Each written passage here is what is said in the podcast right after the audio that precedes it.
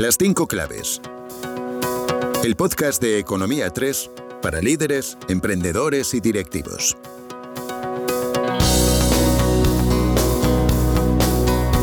Muy buenos días y bienvenidos a una nueva edición del podcast de Economía 3, Las cinco claves del éxito. Un podcast en el que abordamos la actualidad económica de la mano de los grandes líderes del tejido empresarial español. A través de estas conversaciones lo que pretendemos es dar a conocer la visión estratégica de los empresarios con respecto a temas como el emprendimiento, la innovación, las técnicas de trabajo y de alguna forma poder ofrecer consejos que ayuden a impulsar los negocios. Yo soy Borja Ramírez y hoy vamos a hablar del mundo editorial y de blockchain.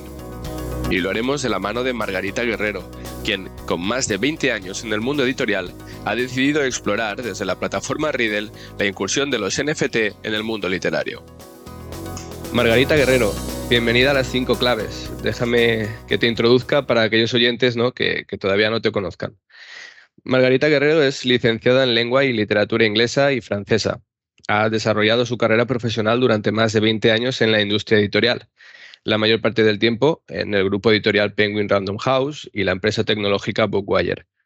También ha liderado proyectos de desarrollo de negocio y de producción y comercialización de catálogos digitales, principalmente ebooks y, audiolibros, en los mercados de lengua española. En enero de 2022 se unió a Riddle, una plataforma Web3 para la publicación y comercialización de NFTs literarios.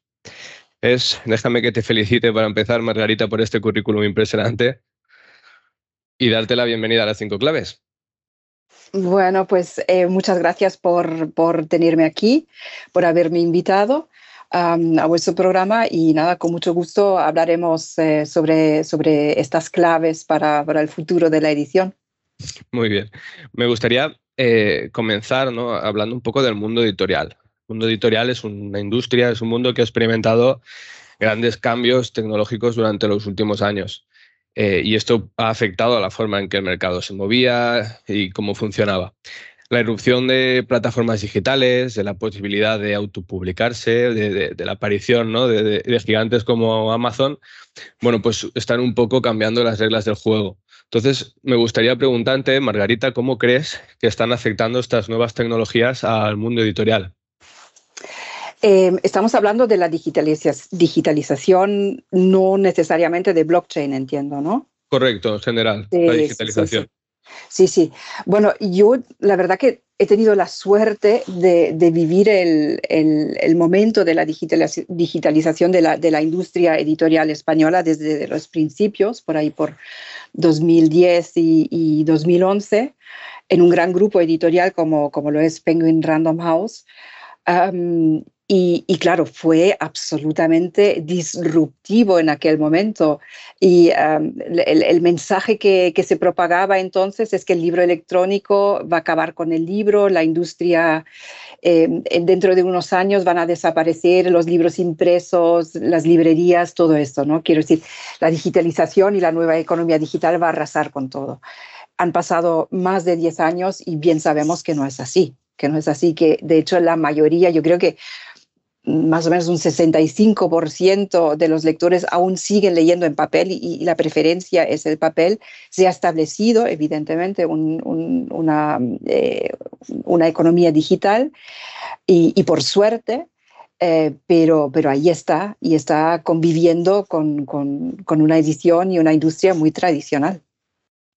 Al final, el tiempo, como comentas, eh, parece indicar o parece señalar que, se puede convivir, ¿no? que ambas formas eh, eh, pueden coexistir en el, mundo, en el mundo editorial. Me gustaría preguntarte, ¿estás a favor o en contra de la influencia que, están teniendo, que está teniendo en la literatura esta disrupción tecnológica? Yo soy absolutamente fanática de la digitalización.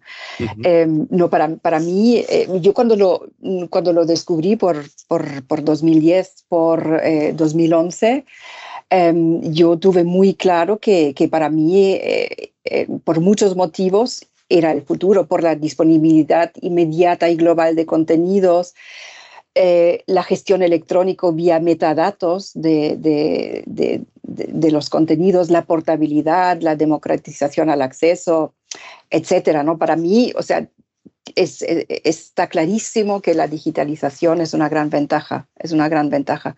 Em, y lamentablemente estamos lejos de la normalización. Es decir, sigue habiendo muchas editoriales em, que no han dado aún el, paso digital, o sea, no, que, no han digitalizado aún su catálogo.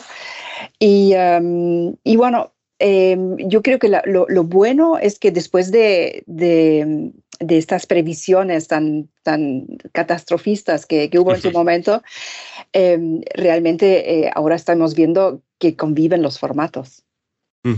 ¿Y por qué crees tú que, bueno, que se da esta situación de, ciertas editoriales que, no se atreven a dar el salto? ¿no? Parece que están encasilladas en una especie de nostalgia literaria. Em, pues en gran parte es por los entornos en los que se desarrollan, los entornos comerciales en los que se desarrollan eh, eh, estas transacciones. Es decir, hay una gran, eh, digamos, negatividad hacia, hacia, bueno, pues estas grandes plataformas. Donde se comercializan los, los libros y, hay una gran desconfianza en cuanto a protección eh, de los contenidos, en, cuanto a la protección de la, piratería. Em, y yo creo que estos son básicamente los dos grandes motivos, ¿no? O sea, la desconfianza hacia el mercado, hacia las plataformas y desconfianza hacia el formato en cuanto a seguridad de contenido. Entiendo. Hablemos, déjame que me centre ahora un poco, un poco en ti. En tu caso, bueno, como comentas, has dado el salto al mundo de las nuevas tecnologías en la industria editorial. ¿Cómo comienzas a interesarte por el mundo de los NFTs y por qué decides incorporarlo ¿no? a tu trabajo? Sí, pues mira, yo eh, eh, preparando esta, esta entrevista eh, he tenido que hacer memoria y me tengo que remontar al año 2016, que fue la primera vez que, que escuché hablar de blockchain en una conferencia de distribuidores digitales y admito que en aquel entonces no entendí nada. O sea, conceptualmente era tan abstracto y tan contrario a las reglas y estructuras tecnológicas em, sobre las que hemos eh, o se, se, ha construido el negocio em, actualmente que no lo conseguí procesar.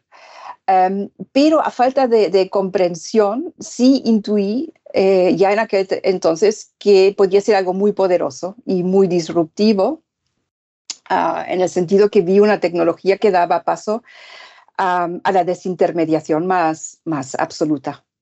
¿no?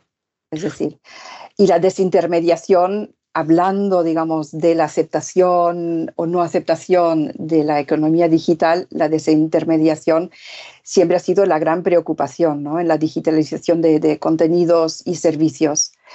Em, y, bueno, yo ya, ya, te digo, en aquel, sin entender las bases tecnológicas, yo tenía claro que blockchain em, eh, era, digamos, eh, un blockchain descentralizado, eh, es la economía que sea, bueno, peer-to-peer en inglés, de igual a igual, B2C, llámalo como quieras, ¿no?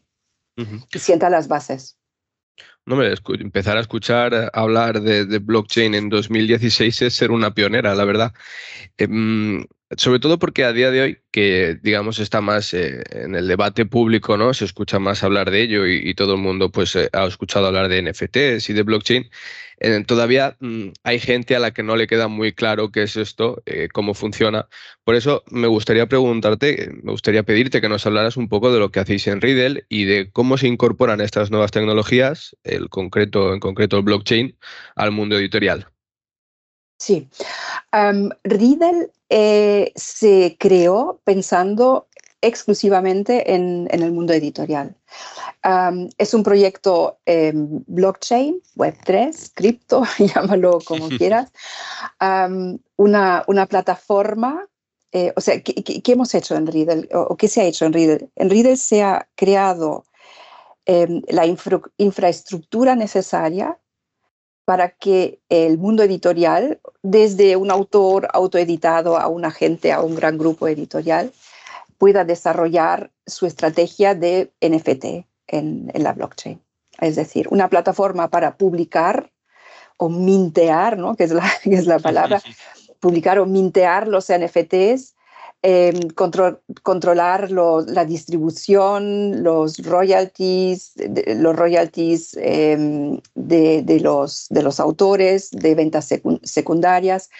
Asimismo, es una plataforma de comercialización, o sea, es, una tienda, un, marketplace, y también una aplicación de lectura porque la idea es que los contenidos se, se consuman en cadena, on-chain, on-chain, que no se descarguen, sino que todo quede, digamos, en, este, en este nuevo entorno.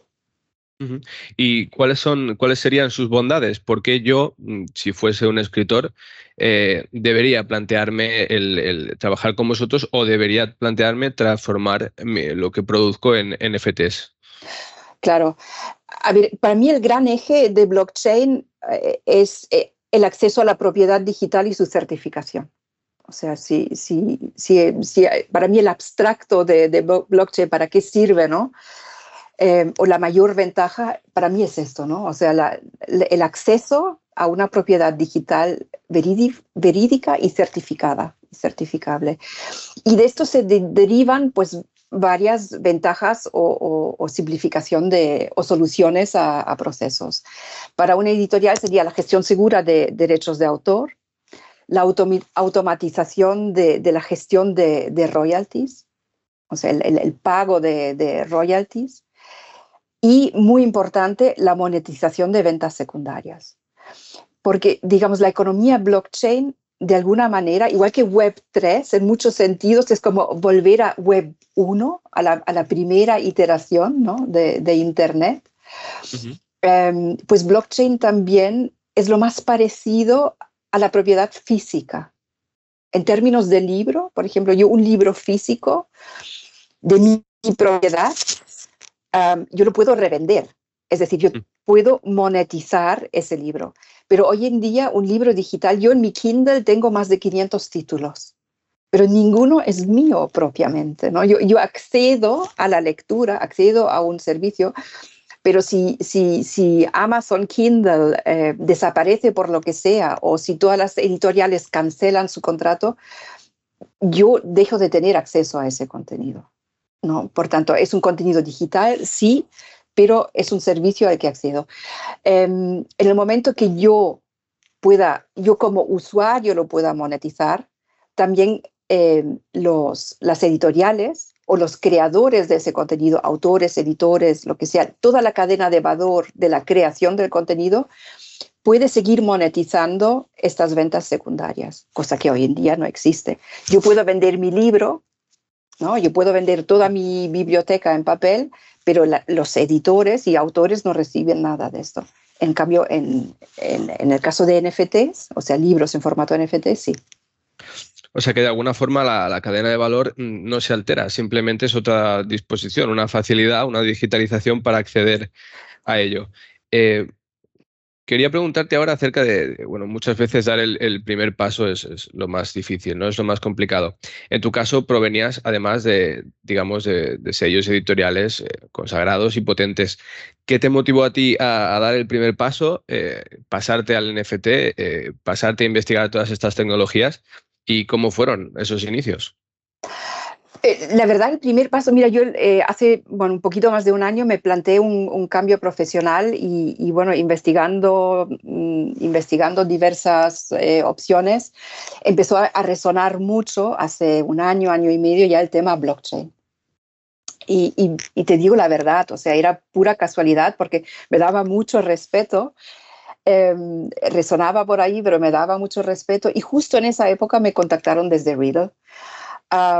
y claro, una startup que estaba desarrollando una plataforma para, para la industria editorial y para mí era la combinación perfecta. Entonces me lancé, bueno, pues con, con toda, con toda la pasión y, y a, a, una aventura. O sea, fue realmente una aventura porque mi, mi conocimiento era mínimo, era mínimo. Eh, ya te digo, fue, fue hace un año, así un poquito más de un año que se empezó a hablar de NFTs y, blockchain en mi entorno profesional más, más inmediato. Em, ¿Cómo fue? Pues la verdad que fue intenso, intenso, intensísimo y lo está haciendo. Llevo ahora em, prácticamente un año em, dedicada en, cuerpo y alma. Y, ha sido un, año de muchísimo aprendizaje, de, inmersión total. Y, para mí, o sea, yo recomiendo a todo el mundo que, esté empezando ahora, em, que para entender esto hay que dedicar un montón de tiempo en formarse, o sea, realmente en formarse en, tecnología, blockchain, en todo el entorno tecnológico, eh, informarse diariamente, porque es un, es un, es, es un entorno muy cambiante, muy dinámico. Em, yo creo que cualquier persona que lo siga mínimamente sabe que a diario salen miles de noticias, proyectos nuevos, nueva legislación, nueva tecnología. Quiero decir, es un, es un entorno muy, muy cambiante y eh, bueno, puede ser muy abrumador al principio. Em, y por lo menos para mí lo fue y yo con todo el mundo que habla es, eh, tiene la misma sensación. De hecho, a menudo e-, ese, ese, ser tan cambiante, ese, bueno, no deja de haber eh, ciertos peligros, no deja de haber eh, peligros reales y gente que, que, llega a este mundo a especular, pero desde luego hay que tener cuidado. Y yo diría que eso es eh, muchas veces lo que más echa para atrás a la gente, pero como comentabas, al final cuando tienes que dar el salto o lo haces como en tu caso con pasión, pues eh, mejor no hacerlo. En este sentido, me gustaría ponerme un poco en la piel de todos aquellos que, nos están escuchando y que en algún momento se hayan planteado eh, o se les haya pasado por la cabeza publicar un libro. En su día, al surgir la posibilidad de autopublicar, se pensó que esto podía suponer ¿no? una herramienta para los escritores eh, para que adquiriesen más libertad.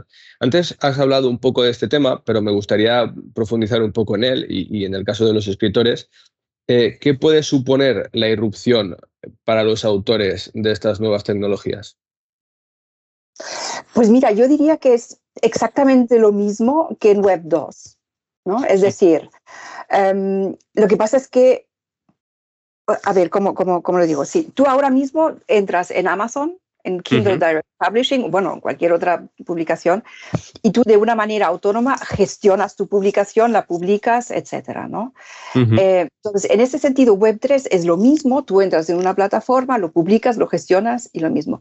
Pero, pero hay un nivel de autogestión mucho mayor en el sentido que em, eh, los conocimientos previos que necesitas para publicar en Web3 Em, conocer, digamos, tener un, ¿quién, ¿quién, tiene hoy en día un, un monedero digital? ¿Quién tiene dinero cripto para, para, pagar los gas fees, etcétera, ¿no?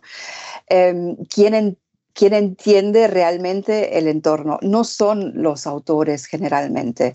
Em, nosotros nos encontramos ahora que los, los autores que publican con, con nosotros, los autores independientes, es gente que ya viene del, entorno Web 3. Es decir, es gente que ya tiene conocimientos, es gente que ya conoce las diferentes blockchains, sabe lo que es un smart contract, conoce las diferentes modalidades, pero es gente que viene ya con un conocimiento previo. Eh, es decir, eh, en teoría es exactamente lo mismo que entrar en, en, una plataforma web 2 de autopublicación, pero digamos, la exigencia es, es, es, la autogestión es mayor y la exigencia hoy por hoy es mayor. Pero esto es algo que todo el entorno tiene que, que mejorar, ¿no? Es decir, hay, las barreras de entrada son demasiado altas hoy en día para entrar en Web3, es decir, todo, toda la, todo el entorno tiene, tiene que mejorar.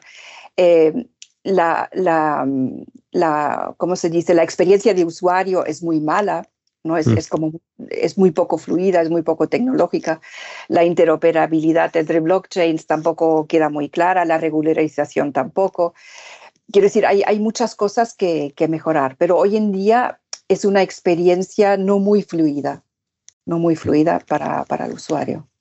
Mm, estoy de acuerdo contigo totalmente. Muchas veces, eh, otro de los aspectos ¿no? que echa para atrás a, los usuarios es eh, que es complicado acceder, es, exige mucho de ti. Y cuando exige tanto de ti, muchas veces hay mucha gente que mm, no puede darlo o no sabe darlo. sí, bueno, también...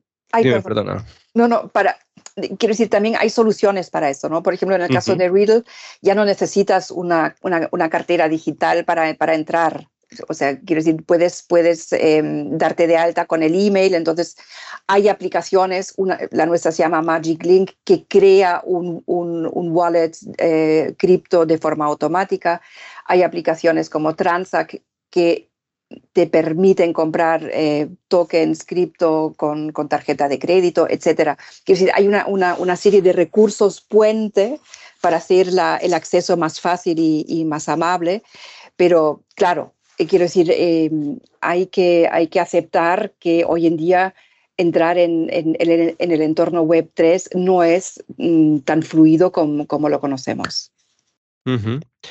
Eh, déjame preguntarte eh, ahora por aquellos que opinan que esta liberalización ¿no? del mercado, que de alguna forma haya más libertad para los autores, que puedan haber más autores, que cualquiera que lo desee pueda participar de ello hay quien opina que rebaja, ¿no? De alguna forma la calidad literaria, ¿no? Que desaparece el filtro y ya cualquiera puede eh, escribir. ¿Qué opinas en este sentido?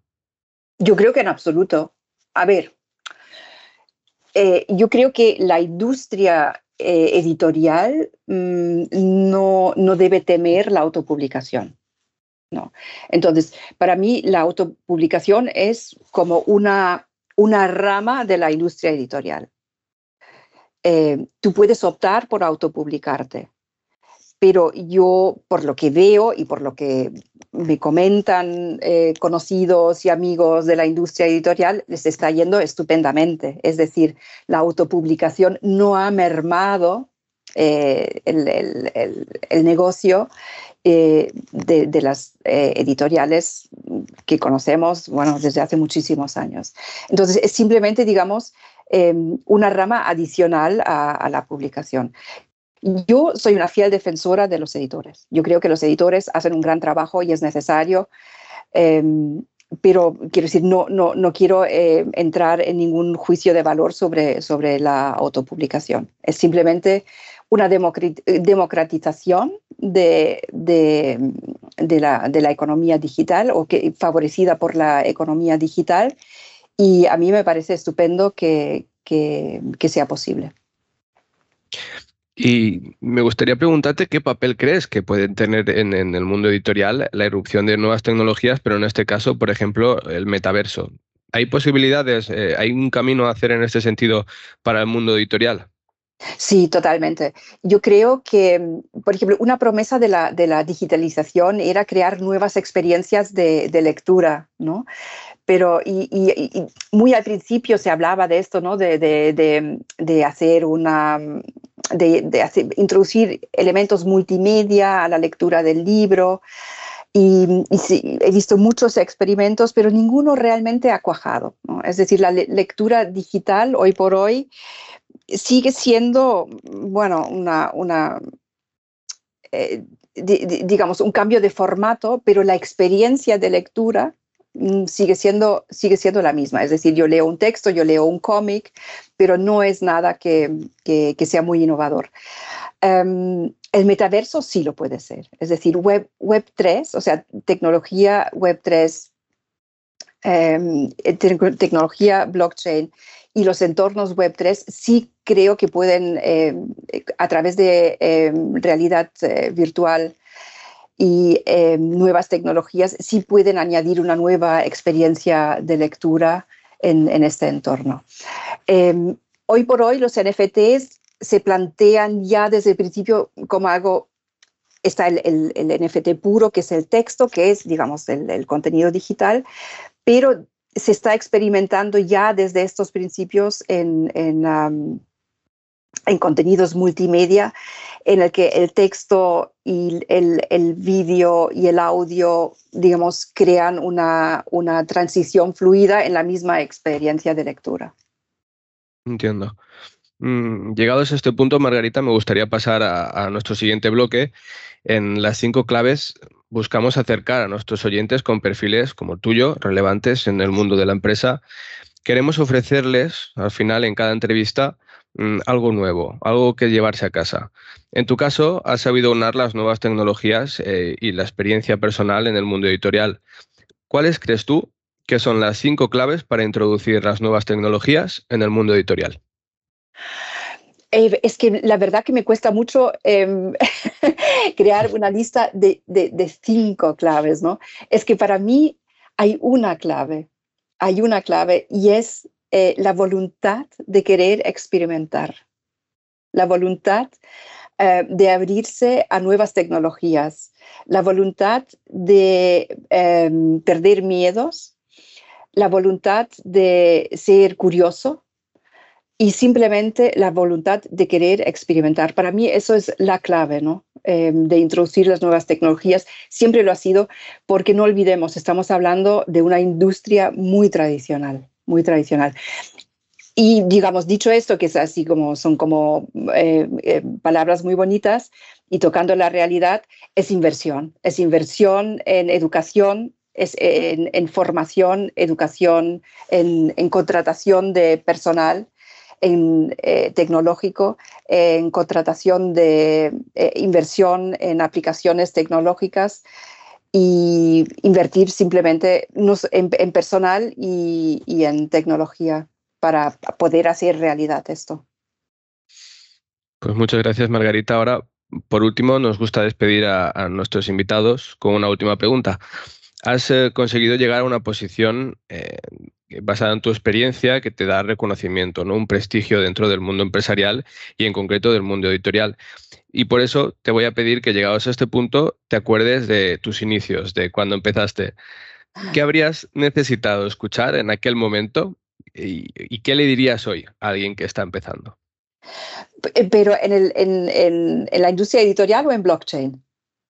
Mm, un poco en ambas, porque la industria editorial es, a su vez una industria muy hermética en algunos sentidos y es difícil empezar. Así que intentamos aunarlo, si te parece bien.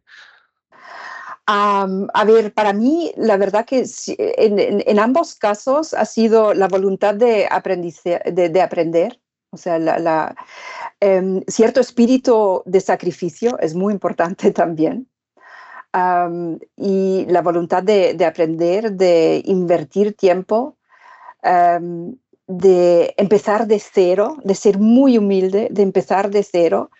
Todo cuenta, o sea, todo aprendizaje cuenta. Em, y, y, yo creo que esto sería para mí, en resumen, quiero decir, no, si, si entramos en detalle me, me, me, me, puedo extender demasiado, pero en resumen sería esto, ¿no?